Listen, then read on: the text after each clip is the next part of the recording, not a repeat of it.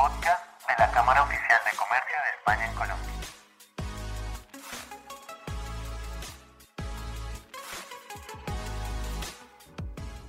Buenas tardes a todos y todas nuestros oyentes el día de hoy. Un día más les damos la bienvenida al podcast oficial de la Cámara Oficial de Comercio de España en Colombia. El día de hoy, y como han podido ver en podcast reciente, tenemos un invitado muy especial hay temáticas transversales, sociales y de cuidado que son muy importantes para nosotros como institución y como gremio.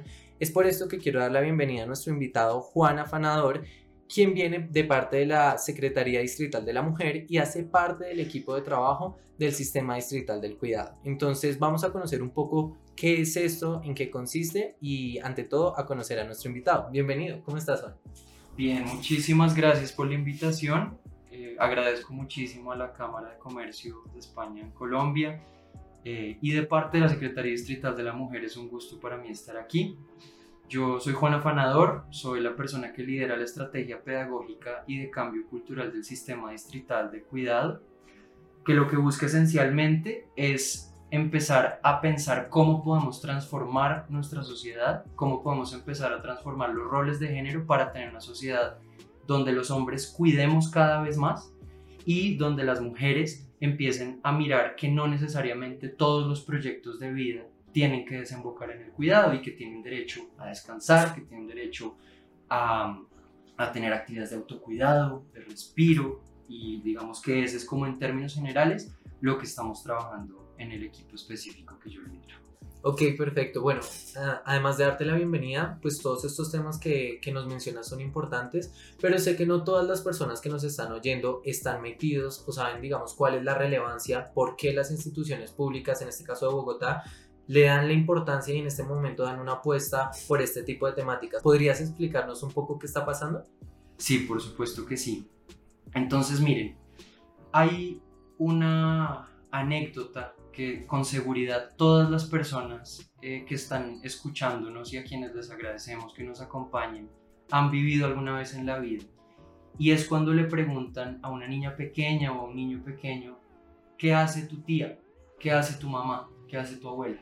Y la respuesta es, no, mi abuela no hace nada, mi tía no hace nada, mi mamá no hace nada, está todo el día en la casa. ¿Sí?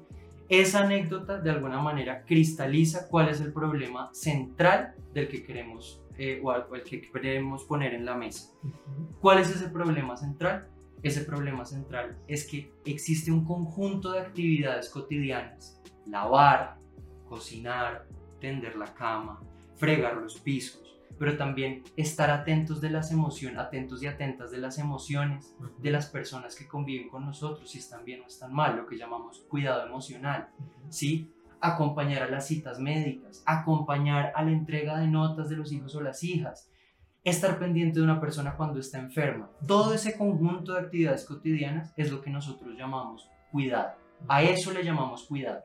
Y todo ese conjunto de actividades han estado históricamente invisibilizadas. Si no las vemos, no están ahí, es como si no estuvieran ahí y nos permiten llegar al absurdo de decir que una persona que todo el día se ha estado dedicando a estas actividades no hace nada. Entonces ese es el problema que nosotros queremos poner en escena. Ese es el problema fundamental y es que queremos darle visibilidad a este fenómeno del cuidado. Porque ¿cuál es de fondo el asunto? Es de fondo el asunto es que sin el cuidado no podemos sobrevivir como especie. ¿Qué ha pasado en la historia de la humanidad? Y sobre todo, digamos, desde, desde hace varios siglos, por lo menos desde el 19, que se dividió lo que, lo que se conoce como la división sexual del trabajo, entonces los hombres en la calle, los hombres afuera, los hombres trabajando y las mujeres en la casa. Y lo que empezó a pasar es que se, se empezó a desvalorar el trabajo de cuidado y se empezó a valorar muchísimo el trabajo remunerado, el trabajo productivo. Entonces, este es el asunto que nosotros queremos poner en escena. Y básicamente lo que queremos también empezar a mostrar es primero que es profundamente valioso. Entonces, es muy importante que todas las personas nos empecemos a relacionar con el cuidado, que empecemos a ver lo fundamental que es, y más aún cuando uno lo lleva lejos, digamos, a pensar que no solo es el cuidado del hogar, uno puede extrapolar el, tema del cuidado y pensar que también estamos hablando del cuidado del medio ambiente, es decir, se puede pensar a ese nivel. Entonces, en últimas, es la preservación de la vida en el planeta. Y entonces el fenómeno es que el trabajo de cuidado está mal distribuido, ¿sí? Entonces, está desvalorado primero y además está mal distribuido. Entonces, ¿qué es lo que nosotros vemos? Lo que nosotros vemos es que el trabajo de cuidado, por ejemplo, en el caso de Bogotá, los hombres dedican 2 horas y 19 minutos a trabajar en el cuidado cotidianamente, diariamente, en promedio, y las mujeres dedican 5 horas y 30 minutos. Es decir, es muchísimo más tiempo. Y si uno compara el tiempo diario que dedican los hombres a trabajar en general, tanto trabajo remunerado como no remunerado, y las mujeres, tanto a trabajo no remunerado como remunerado, lo que vemos es que las mujeres trabajan más. ¿sí? Y esto creo que todo lo podemos ver en alguna persona en nuestra, de nuestra historia familiar, de las personas que conocemos. Las mujeres se levantan antes a prepararle el tintico a la familia, a prepararle el desayuno a la familia. ¿Y quién se acuesta de último? Las mujeres, porque tienen que dejar la cocina lista. Sí, entonces estas imágenes tan concretas son las que nos permiten ver que hay una distribución desigual de trabajo de cuidado y que es fundamental que nuestra sociedad empiece a equilibrar. ¿sí? Y ahí es donde está nuestro, nuestro asunto fundamental. Tenemos que empezar a pensar dos cosas. La primera, que el cuidado no le debe corresponder exclusivamente a las familias. ¿sí? Tenemos que sacar esa idea de que el cuidado es solo de las familias. El cuidado también es del Estado, es responsabilidad del Estado. El cuidado también es responsabilidad de las empresas privadas. Y el cuidado también es responsabilidad de los espacios comunitarios, de las redes vecinales que se puedan tejer y que puedan brindar cuidado. Entonces, esto es lo que se conoce en la literatura del cuidado como el diamante del cuidado o el diamante del bienestar. ¿sí? En cada punta de ese diamante están estos actores que acabo de mencionar. Las familias en una punta, en otra punta está el Estado, en otra punta está lo privado y en otra punta está lo comunitario. Eso entonces es, digamos, como el asunto y, digamos, ese es el mapa que trazamos para mirar cómo podemos hacer que toda la sociedad sea más corresponsable del cuidado. Y un último dato, antes de pasar a la siguiente pregunta, que a mí me parece que en este contexto es fundamental que lo, que lo sepamos y que ha sido algo, una lucha que se ha, pues, que se ha tratado de poner eh, para visibilizar el valor económico del trabajo de cuidado. Y es que si las labores, si fueran pagas las labores de cuidado, aproximadamente representarían, en el caso de Colombia, a un 20% del PIB a un 20% del PIB. Y en el caso de Bogotá, según las mediciones que se han hecho internamente en la Secretaría Distrital de la Mujer, a un 13% del PIB. Es decir, lo que estamos viendo aquí de fondo es que lo que sustenta a nuestra economía es el trabajo de cuidado. Y por eso, pues es un asunto fundamental que tenemos que poner en toda la escena y en todo el primer plano para, pues, para entender en el siglo XXI nuestras dinámicas. Claro que sí, mira que me parece muy interesante porque como bien lo decías, es un tema que toca transversalmente todos los espacios de interacción humana, es decir, nuestra familia que es un entorno de desarrollo, el trabajo, los amigos, eh, el Estado que hasta la persona más escéptica del Estado va a tener en algún momento algún tipo de afección o relación con las entidades estatales. Entonces, es importante, me parece muy bien que por fin se haya puesto sobre la mesa un tema que normalmente la gente va como mulas y intenta no verlos o intenta no pararle bolas, cuando en realidad desemboca en problemas sociales. Esta ignorancia ante esta situación ha desembocado en problemas familiares, en problemas empresariales, en problemas psicológicos, o sea, en un montón de problemas.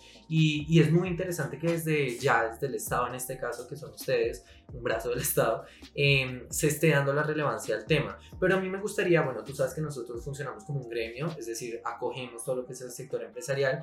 Me gustaría que a todos nuestros oyentes que en una u otra medida interaccionan con el sector privado y nosotros abanderamos dicho sector, les comentarás cómo desde este sector se puede trabajar y se está trabajando, qué referentes hay y qué luces para que no se vea un túnel que no tiene luz, por allá es imposible y hay que avanzar en, algún, en alguna medida, sino que ya hay, digamos, proyectos que han avanzado o líderes, si se les puede llamar de esta manera, que están dando y apostando y que esto se está traduciendo en una mejora en el bienestar al fin y al cabo de las personas. Entonces, coméntame un poco cómo está el entorno empresarial en este sentido. Listo, claro que sí.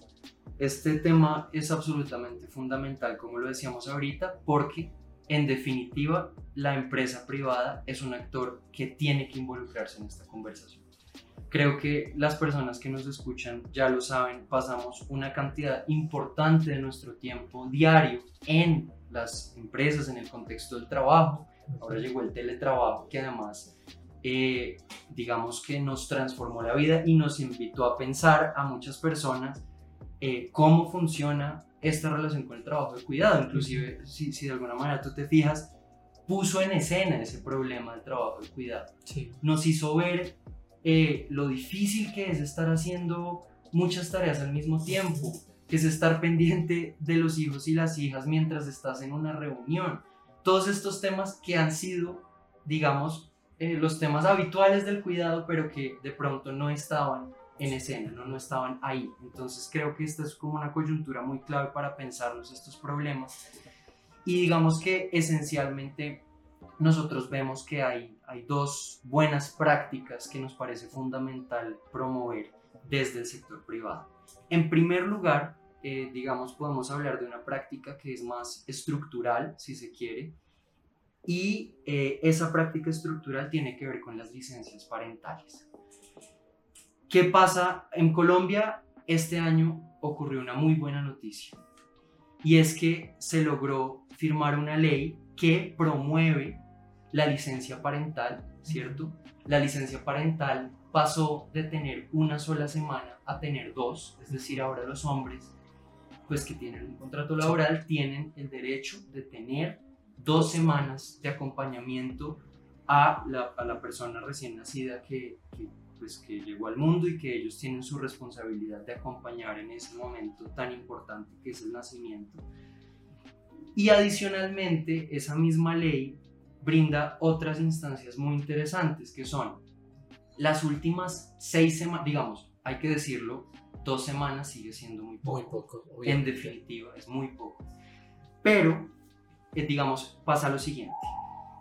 Progresivamente, si se va demostrando eh, que esta ley disminuye la pobreza en Colombia, se va a permitir ir gradualmente aumentando las semanas hasta llegar, si no estoy mal, a cinco semanas. Ok.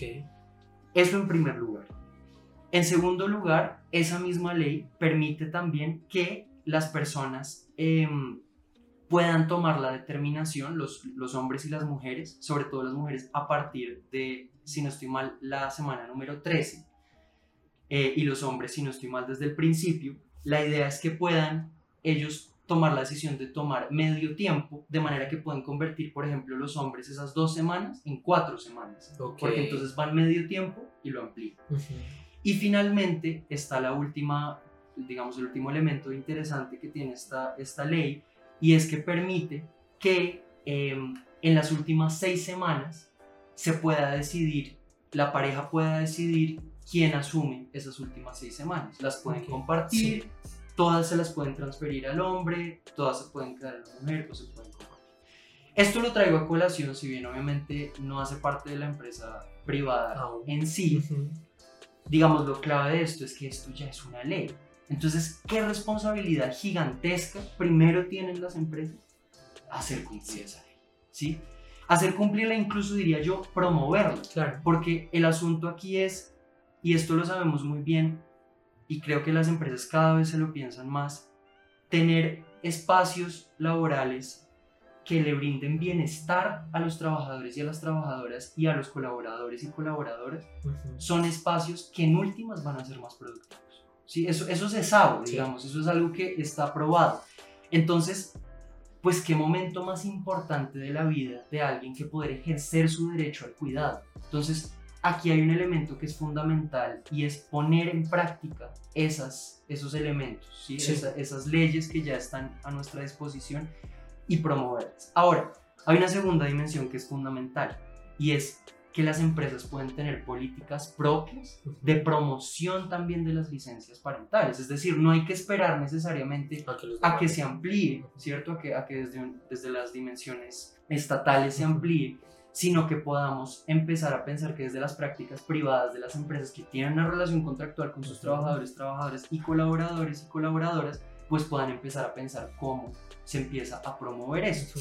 Entonces, eh, ahí digamos, ha- hay dos elementos que son nuevamente la flexibilidad, Sí. Eso es muy clave y creo que la pandemia nos enseñó eso. ¿sí? Y es empezar a pensar, y de pronto no necesito que las personas estén sentadas en un escritorio de 8 de la mañana a 5 de la tarde todos los días. De pronto puedo ser un poco más flexible y eso incluso puede hacer que las personas sean más productivas. Claro. Digamos que es, digamos, pongo esto en escena porque evidentemente sabemos que esto es del interés de las empresas, la productividad y eso pues, Sí, es la realidad. es natural es, es algo que se, que se debe incentivar, pero, pero es importante entenderlo cómo esa productividad pues se estimula también en beneficio de las personas y de sus Claro. vidas. Entonces, digamos, yo diría que ese es como un primer elemento, ¿sí? Y en ese sentido, eh, pues creo que es muy importante, pues como, digamos que valorar las prácticas de algunas empresas que hacen parte eh, de Camacoes que ya están teniendo, pues de alguna manera, prácticas que promueven esto, ¿sí? En ese sentido, entonces, pues creo que valdría la pena mencionar cómo en el Banco Santander ya digamos que hay un estándar mínimo mundial para el permiso parental, ¿sí? Y, y desde el Banco Santander en España, pues es importante también empezar a ver cómo estas políticas se pueden empezar también a, a llevar a, a todas las filiales, a llevar a todos los países, incluyendo por supuesto Colombia. Colombia. ¿sí? Ahí digamos hay como un elemento importante. Y también, eh, pues sé que en Telefónica hay eh, medidas, digamos, tienen su plan institucional de más de 100 medidas que impulsan la igualdad, la conciliación y la diversidad. Ujú. Que en esa palabra clave, conciliación, pues está, Está todo todo. este tema del que estamos hablando. Sí. Entonces digamos que ese sería como ese primer elemento que es, las empresas pueden tener políticas que favorezcan la redistribución del trabajo del Ujú. cuidado, ¿sí? que favorezcan la la- el involucramiento de los hombres en el trabajo del cuidado. Y allí también muy clave decirlo, no solamente está este tema de las licencias parentales, sino que también dentro de las políticas institucionales puede haber otros elementos como son guarderías. Entonces, ¿ahí qué estaría pasando? Si hay una guardería, estamos relevando a las personas del Claro. cuidado. Es decir, la empresa está tomando un paso adelante diciendo, yo también puedo participar en el cuidado. Si yo también concibo el cuidado como algo fundamental y le voy a brindar a mis trabajadores y a mis trabajadoras esta, Ujú. este espacio. Y otro tema que también pues es clave eh, y, que, y que tiene que ver con todo esto, que son por ejemplo las salas de lactancia, ¿sí? Ujú. que son espacios amigables para las mujeres eh, que, que en ese momento pues están, están lactando y, y que de alguna manera pues podemos empezar a entender que son espacios que también se están pensando el problema del cuidado, ¿sí? Sí. que no están tapando el sol del cuidado con un dedo, Sí. ¿sí? porque el cuidado pues es fundamental. Entonces, digamos, toda esa serie de políticas va por un lado, que, que como le decía al principio es de alguna manera algo un poco más estructural, pero también hay otro elemento que es fundamental y es la transformación de creencias. ¿sí? Y para la transformación de creencias, pues las empresas tienen una oportunidad gigantesca. ¿Por qué? Porque son, son entidades que están en comunicación directa con una cantidad de personas y donde el tema de la cultura organizacional Ujú. yo creo que cada vez más se tiene que pensar cómo involucrar estas conversaciones sobre el cuidado, porque en últimas la cultura organizacional y en general los equipos de bienestar, digamos, todo, o, o de desarrollo humano, en cada lugar se llaman de manera distinta, pero en últimas son, son equipos que se están pensando el problema del bienestar de sus trabajadores y trabajadoras. Y en ese orden de ideas, este tema del cuidado es fundamental y transformar las creencias en torno al cuidado es muy importante. Voy a ser concreto, transformarlas en qué sentido. Es fundamental que empecemos a generar transformaciones frente a los roles tradicionales de género. Sí. Y esto tiene, digamos, varias razones. La primera es que los hombres que tienen, que cuidan y sobre todo que tienen la posibilidad de ejercer su derecho al cuidado y cuidar a otras personas, son hombres más felices, son hombres que se están conectando con las personas con las que conviven.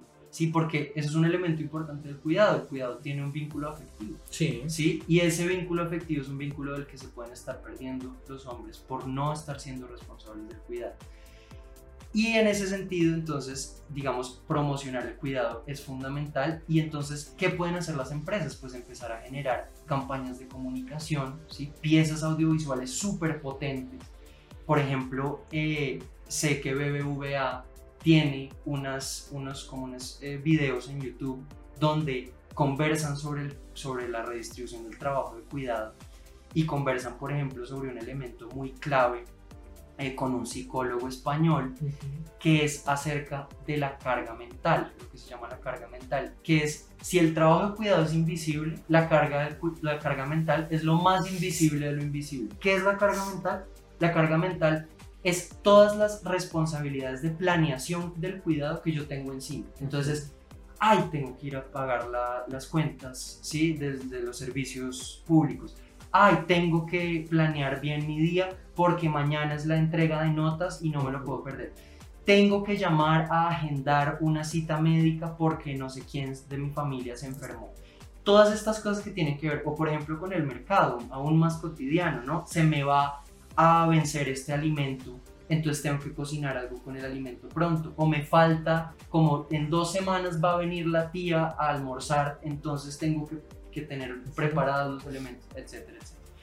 Esta carga mental no se ve normalmente y en YouTube, y les recomiendo a todas las personas que nos están escuchando, hay unos videos interesantísimos de BBVA donde se habla con este psicólogo español sobre este tema de la carga mental y se muestra la importancia del involucramiento de los hombres no solo en ejecutar tareas de cuidado, sino también en planear las tareas de cuidado. Es un poco la caricatura es el hombre que está acostado en un sofá y le dicen, no, pero es que tú no me dijiste que tenía que hacer, entonces yo estoy aquí tomándome una cerveza y viendo el partido de fútbol. Más o menos esa es como la caricatura. Entonces el asunto es empezar a ser responsables, no solo de hacer cuidado, sino también de planear el cuidado. Ser responsables. Y de ser responsables de esa planeación del cuidado. Entonces, decíamos, está como este segundo elemento que tiene que ver como con todo el tema de la comunicación, ¿no? De cómo las empresas pueden empezar a activar sus redes, a activar sus espacios de intranet, ¿no? todo lo que sea a través de sus equipos de bienestar o desarrollo humano, para que podamos empezar también a poner estos temas en conversación.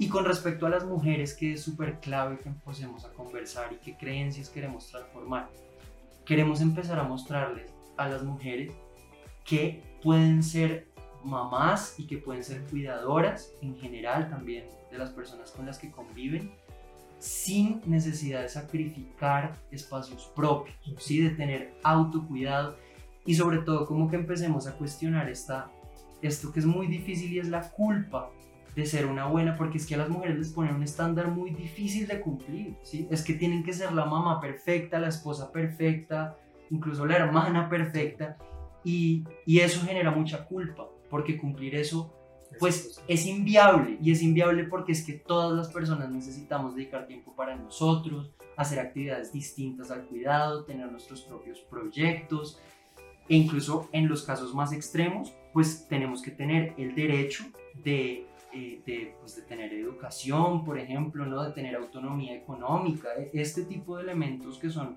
pues absolutamente fundamentales. Entonces, digamos que estas transformaciones que son más al nivel de las creencias, no, tanto eh, al nivel de las prácticas o de los comportamientos, sino al nivel de las creencias, de lo que la gente cree sobre cuál es el lugar del hombre en la sociedad, cuál es el lugar de la mujer en la sociedad. Esto también las empresas pueden empezar a transformarlo.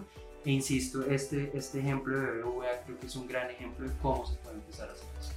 Eso me parece muy importante. Nosotros como cámara, digamos, eh, no somos un equipo tan grande y por eso quiero traer este ejemplo porque estas empresas obviamente son unos ejemplos gigantes, pero el tamaño, la relevancia o los ingresos de una empresa no deben determinar la importancia que le da a estas temáticas. Nosotros somos un equipo pequeño relativamente, pero desde la cámara hemos visto cómo este, digamos, esta capacidad de ser flexibles y de entender esos deseos de cuidado, incluso inculcarlos, porque hay personas que como nunca se les ha dado la posibilidad, no lo tienen como un deseo hasta que después a lo mejor tienen que ir por algún motivo a un psicólogo y les dicen es que usted tenía un deseo personal, pero nunca se lo han planteado en la cabeza como yo, ¿será que quiero cuidar? ¿Será que yo como hombre tengo permitido llegar a cuidar? Entonces sí es importante y nosotros como cámara tenemos que hacer esa cuña de que hemos visto la traducción en productividad, es decir, esto mejora muchísimo el rendimiento del recurso humano, que al fin y al cabo, igual que tú compras la mejor máquina y los mejores productos para reparar tus máquinas, también tienes que implementar el mejor entorno laboral para que tus trabajadores funcionen como la mejor máquina que estás comprando. Es una inversión que se está haciendo. Entonces, eh, me parece muy importante, digamos, eso porque lo hemos visto en el equipo y también como empresas somos traductores naturales de cultura. Es decir, eh, como tú lo dijiste, pasamos mucho tiempo en las empresas y eso hace que se cree cultura al interior de la empresa. Entonces, no muchas veces aquí en la cámara nosotros recibimos personas a lo mejor un poquito más cerradas, que no han tenido esa posibilidad, digamos, de plantearse o visibilizar nuevas realidades. Al ser una cámara binacional de cultura binacional, eh, han sido atravesadas por el ADN de la cámara, que así le decimos nosotros, y eso ha permitido también no solo que esa dinámica mejore en la vida de esa persona, sino que al salir de la cámara mejore, digamos, sus futuras dinámicas laborales. Entonces sí, sí nos parece muy importante y te agradecemos mucho, digamos, por esa explicación. Nos parece que, pues a mí me parece que ha sido súper interesante. Y ya, digamos, como para cerrar la intervención el día de hoy, em, sabemos la responsabilidad que tenemos como empresas, sabemos la problemática que existe. Queremos saber desde el Estado, que es una de las piezas del diamante, qué están haciendo y, y pues sé que el 90, no, me atrevería a decir que el 100% de los oyentes que tenemos no saben qué es el CDQ, el Sistema Distrital del Cuidado. Entonces cuéntanos un poco desde el Estado qué banderas están haciendo para trabajar en esto. Perfecto, claro que sí, muchas gracias por la pregunta para poder contarles a las personas que nos escuchan pues qué es lo que estamos haciendo y qué es este gran proyecto que tiene en este momento el distrito. Em, el sistema distrital de cuidado está basado en lo que siempre se orienta como el eje rector de las políticas de cuidado en general en el mundo. Es muy famoso, por ejemplo, el referente del Sistema Nacional de Cuidado en Uruguay, es como un, referente importante en la región. Eh, y, en general se recomienda que el cuidado se entienda de la siguiente manera y además es bonito porque, porque es muy fácil de recordar, porque se conoce como las tres R's, las tres R's del cuidado, que son reconocer, esa es la primera, reconocer el trabajo de cuidado, reconocer que existe, ahorita lo hablábamos. El segundo es redistribuir ese trabajo de cuidado. Y el que, que seguramente ya en la conversación en algún momento dije esa, esa palabreja complicada de redistribución, pero a eso me refiero que es básicamente equilibrar, equilibrar la responsabilidad de cuidado. Y finalmente estamos hablando de reducir entonces es reconocer, redistribuir y reducir. ¿Reducir qué? Reducir el tiempo que dedican quienes más dedican, que son las mujeres, de reducir ese tiempo de trabajo, de cuidado. No para que nadie cuide, sino para que ellas puedan tener proyectos alternativos de vida. Entonces, ¿en qué se traducen estas, estas tres R's? El sistema distrital de cuidado aprovecha servicios y equipamientos urbanos, es decir, infraestructura, edificios que ya, con los que ya contaba la ciudad, pero también crea nuevos servicios y va progresivamente a construir nueva infraestructura que permita construir espacios que estén enfocados en la ciudad al cuidado. Y esos espacios, ¿cuáles son? Entonces quisiera empezar por esos espacios para que podamos, quienes estamos escuchando, imaginarnos esto en que se aterrice y que no solo sea una cosa abstracta. Estamos hablando de algo que llamamos las manzanas del cuidado, que son unos espacios de la ciudad donde se van a concentrar estos servicios. Entonces, es, eso significa que donde antes de pronto no había unos servicios que le brindaran, que estuvieran específicamente enfocados en las personas que requieren cuidado, o en las personas que requieren altos niveles de apoyo, y en particular el sistema se, se, concentra en niños y niñas menores de 5 años, se concentra en personas mayores que requieren altos niveles eh, de apoyo y en personas con discapacidad que requieren también altos niveles de apoyo. Entonces, eso significa que en estos espacios de la ciudad, que son las manzanas del cuidado, ahora van a existir esos servicios. Okay. Y, eh, y adicionalmente van a existir otros servicios que están enfocados a las personas que requieren cuidado.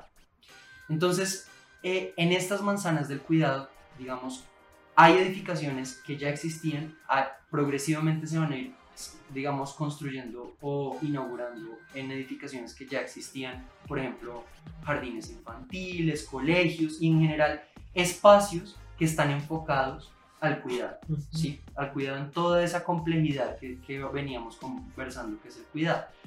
Por ejemplo, en una manzana del cuidado, que es la manzana de Usme, eh, se inauguró un espacio con lavadores y hay, una, y hay un espacio de lavandería comunitario, que además eso es muy importante porque las personas que no tienen lavadora dedican muchas, muchas horas de su vida a lavar a mano.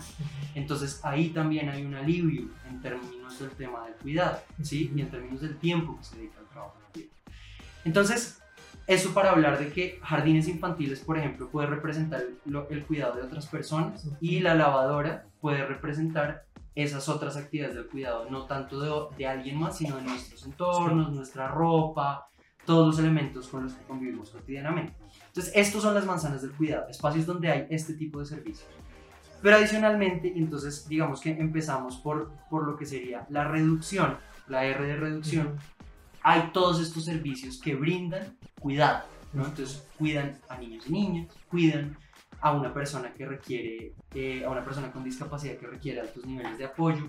Y, por ejemplo, una- a estas personas con discapacidad que requieren altos niveles de apoyo, por ejemplo, o a las personas mayores, se les brindan actividades lúdicas y pedagógicas que también buscan estimular su autonomía, ¿sí? que estas personas también tengan cada vez más herramientas para hacer actividades propias, eh, en reconocimiento pues también de los derechos de las personas con discapacidad, de las personas mayores que, que pues no necesariamente se tienen que entender y eso es súper problemático también como personas pasivas que no pueden hacer nada ellos y ellas pueden hacer actividades y estos espacios pedagógicos y lúdicos buscan eh, promover esa independencia. Entonces, por un lado está esos servicios de cuidado Sí. que lo que buscan en últimas que es, están enfocadas en la R de reducir, porque si estos servicios permiten que el Estado releve nuevamente, que el Estado entre a participar en el cuidado, pues eso significa que las personas que cuidan van a poder dedicar Descansar. tiempo a otras cosas. Y ahí es donde es muy clave esto porque eso lo llamamos servicio en dupla. Entonces, mientras las personas reciben estas actividades lúdicas y pedagógicas, las personas que normalmente cuidan pueden hacer otras actividades como cuáles. Pueden primero descansar. Sí. Porque las personas que se dedican 100% al cuidado, que nosotros llamamos de alguna manera cuidadoras de tiempo completo, se dedican a ese trabajo de tiempo completo, pues literalmente no tienen un segundo para respirar. ¿sí? Eso pasa, o sea, no tienen un segundo para pensar en ellas mismas, para comerse un helado, ¿sí? Es, es así de compleja la situación. Entonces, eh, ¿a dónde vamos? La idea es que ellas tengan actividades para hacer ejercicio, para tener actividades de cultura y recreación, ¿sí? que tengan otros espacios Sí. que de pronto en la vida cotidiana no se les brindan. Pero adicionalmente a eso, y esto es fundamental, también se están haciendo actividades de formación. Ujú. ¿sí? Entonces, por ejemplo, se está buscando a través de una articulación con la Secretaría de Educación que las mujeres cuidadoras puedan acabar su bachillerato que postergaron hace muchos años por dedicarse 100% al cuidado, pero saben y quieren, saben la importancia de la educación y quieren recibir y completar su bachillerato y entonces eso les brinda el sistema. O también cursos de formación, por ejemplo. ¿sí? Entonces, de alguna manera, ¿qué es lo que estamos haciendo ahí? Estamos haciendo estos servicios en dupla. Mientras una persona recibe estas actividades lúdicas y pedagógicas relacionadas con el cuidado, otra persona que, ha, que tradicionalmente ha cuidado empieza a tener otras actividades, ¿sí? Entonces, ahí estamos hablando de la primera R, reducir, estamos hablando de la segunda R, que es reconocer, porque finalmente, ¿qué es lo que estamos haciendo? Cuando le estamos devolviendo estas oportunidades a las mujeres, estamos reconociendo Que se las quita. todo lo que le han dado ellas a nuestro bienestar como sociedad y que claro, por no, por no ser corresponsables, pues les quitamos tiempo Eso. importante de sus vidas que ellas eh, seguramente habrían querido dedicar a Ujú. muchas otras cosas, sin demeritar nuevamente, y esto es muy importante, la importancia del cuidado. Claro. No es que el cuidado no sea importante, el problema es que no está bien distribuido. Y finalmente, estamos hablando de la estrategia de cambio cultural, que es la que me presenté al principio, que lidero yo, y que lo que busca es empezar a invitar cada vez más a los hombres a participar en trabajos de cuidado y a las mujeres a cuestionar esta idea de la mujer perfecta que solo cuida. Entonces, para eso, por ejemplo, tenemos talleres, para eso, hace poco, si ustedes buscan en, en redes sociales, se inauguró una escuela para hombres, ¿sí? Pues una escuela de cuidado que se llama la Escuela Hombres al Cuidado y que lo que busca, que de hecho, pues agradecemos la participación eh, de Camacoes en ese evento, del lanzamiento de la escuela, y la idea es eh, empezar a, a trabajar con los hombres para, para que ellos puedan aprender a cuidar, porque, porque es que el asunto es que nuestra sociedad no estimula la participación de los hombres en el cuidado y de alguna manera entonces pues está el dicho los hombres en la cocina huelen a caca de gallina. ¿sí? Si ese dicho existe es porque ahí hay algo en nuestra cultura y es que a los hombres se los aleja del cuidado, se los humilla cuando cuidan. Y tenemos que empezar a, a trabajar en que los hombres pues vean la importancia del cuidado.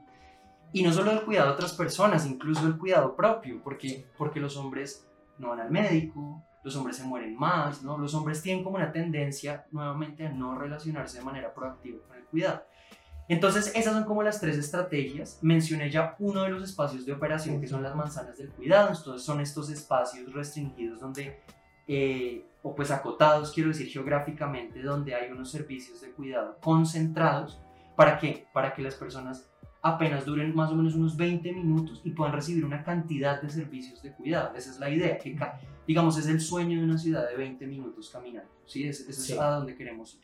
Pero también se tienen las unidades móviles del cuidado para aquellos lugares que no cuentan con manzana del cuidado y para aquellos lugares donde, por ejemplo, de pronto no hay suficiente infraestructura para poder crear una manzana o para poder establecer una manzana del cuidado entonces se entiende que estos son unos buses y unos camiones que llevan tanto a la ruralidad como a espacios de la ciudad donde no hay manzana, llevan servicios de cuidado de manera itinerante, o más que itinerante yo diría periódica, porque la idea es que los, no es que vayan un día y vuelven en un año, sino que se establecen en, en una UPZ o en un espacio de la ciudad están ahí un tiempo prolongado y luego van a otro lugar. Entonces, esa, esas es como las dos grandes formas de operación del sistema. Y por último está un servicio nuevo que se está trabajando y que es muy interesante, que es el cuidado casa a casa. Y ya con eso termino. El cuidado casa a casa, ¿qué es lo que busca? Busca llegar a, a la casa de aquellas personas que sus, sus demandas de cuidado son tan altas que ni siquiera tienen tiempo de salir, ¿sí?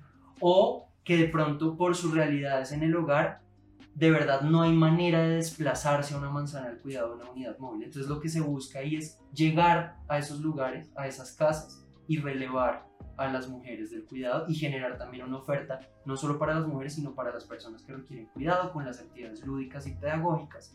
Y también generar espacios de reflexión en familia, eso es súper importante, para empezar a mirar, oiga, ¿cómo podemos empezar a negociar mejor esto y a distribuir de manera mejor los trabajos de cuidado. Entonces digamos que en resumidas cuentas eso es el sistema distrital de cuidado. Quisiera como dejar, dejar la siguiente claridad ya para finalizar y es, este no es, un, no es un proyecto solo de la Secretaría Distrital de la Mujer, esto es un proyecto distrital de todas las secretarías. ¿sí? Hay unas secretarías que tienen mayor relevancia, eh, que se reúnen, entonces el sistema se reúne periódicamente a través de una comisión que toma decisiones y esas reuniones periódicas pues orientan para dónde va el sistema. Entonces, ese es un elemento clave y otro elemento muy importante que, quisiera que las personas que nos escuchan supieran es que se proyecta que en el plan de ordenamiento territorial de Bogotá queden las manzanas del cuidado. Y esto es muy, muy revolucionario y transformador porque lo que esto nos permite soñar es una sociedad que se organiza urbanísticamente en torno al cuidado. ¿Sí? Entonces esto pues, digamos, eh, es, es, como algo que, que, nos soñamos y que de aprobarse el plan de ordenamiento territorial, pues realmente va a ser algo muy transformador. Ok, bueno Juan, pues la verdad me parece súper interesante y súper relevante todo lo que están haciendo. Te agradezco un montón porque además tuvimos la oportunidad de asistir a la inauguración de la Escuela para Hombres al Cuidado y, y, también quiero recordarle a todos los oyentes, si a lo mejor tienen una duda o quieren conocer de qué maneras adicionales pueden participar las empresas o aliarse a este proyecto del sistema distrital del cuidado, los queremos invitar al webinar que vamos a tener el 30 de noviembre, también con ustedes, en el cual vamos a explicarles un poco cómo pueden ir un poco más allá y cómo podemos avanzar en estas temáticas. Eh, va a ser el 30 de noviembre a las 9 de la mañana de Colombia, lo que son las 5, las 3 de la tarde de España. Entonces los esperamos a todos para que nos, nos visiten ese día. También quiero agradecerte hoy absolutamente por todo tu tiempo, por habernos acompañado el día de hoy, por toda esta información tan relevante, no tanto digamos, yendo un poco más allá de lo institucional, por información reflexiva e importante para nosotros como personas y, por todo el tiempo y todo el conocimiento que nos has, ah, nos has transmitido el día de hoy, Juan. Muchísimas gracias. No, a ti muchísimas gracias por la invitación. A, a Camacoes nuevamente le, le, agradecemos mucho desde la Secretaría Distrital por toda su participación, por toda su voluntad. Estos espacios son muy importantes. Son espacios que normalmente entendemos como del ámbito de lo privado y aquí en Colombia, digamos, tenemos esa idea de que los trapitos sucios se lavan en casa y un poquito lo que queremos decir es hablemos de esto, esto es transformador, esto nos puede transformar, como tú decías, no solo como en un, en un sentido institucional, sino como personas y como la forma en que pensamos todo. Y eh, nuevamente reiterar esta invitación al webinar porque allí de alguna manera vamos a poner en escena una de nuestras iniciativas desde la Secretaría, que es la red de alianzas del cuidado y que lo que busca precisamente es empezar a identificar empresas y también universidades, por ejemplo, que se interesen en generar esta pedagogía, en conversar sobre estos temas. Y lo que tú decías, no es difícil, no toca tener grandes plataformas. Esto puede ser un café. Sí. Esto puede ser un café que se tenga en la oficina, esto puede ser un café que se tenga en los lugares de trabajo, pero lo importante es que conversemos sobre esto. Eso es lo importante y con eso quisiera cerrar y agradecerte una vez más. No, muchísimas gracias. Eh, y a todos nuestros espectadores, gracias por acompañarnos el día de hoy y los esperamos en futuras transmisiones. Que estén muy bien.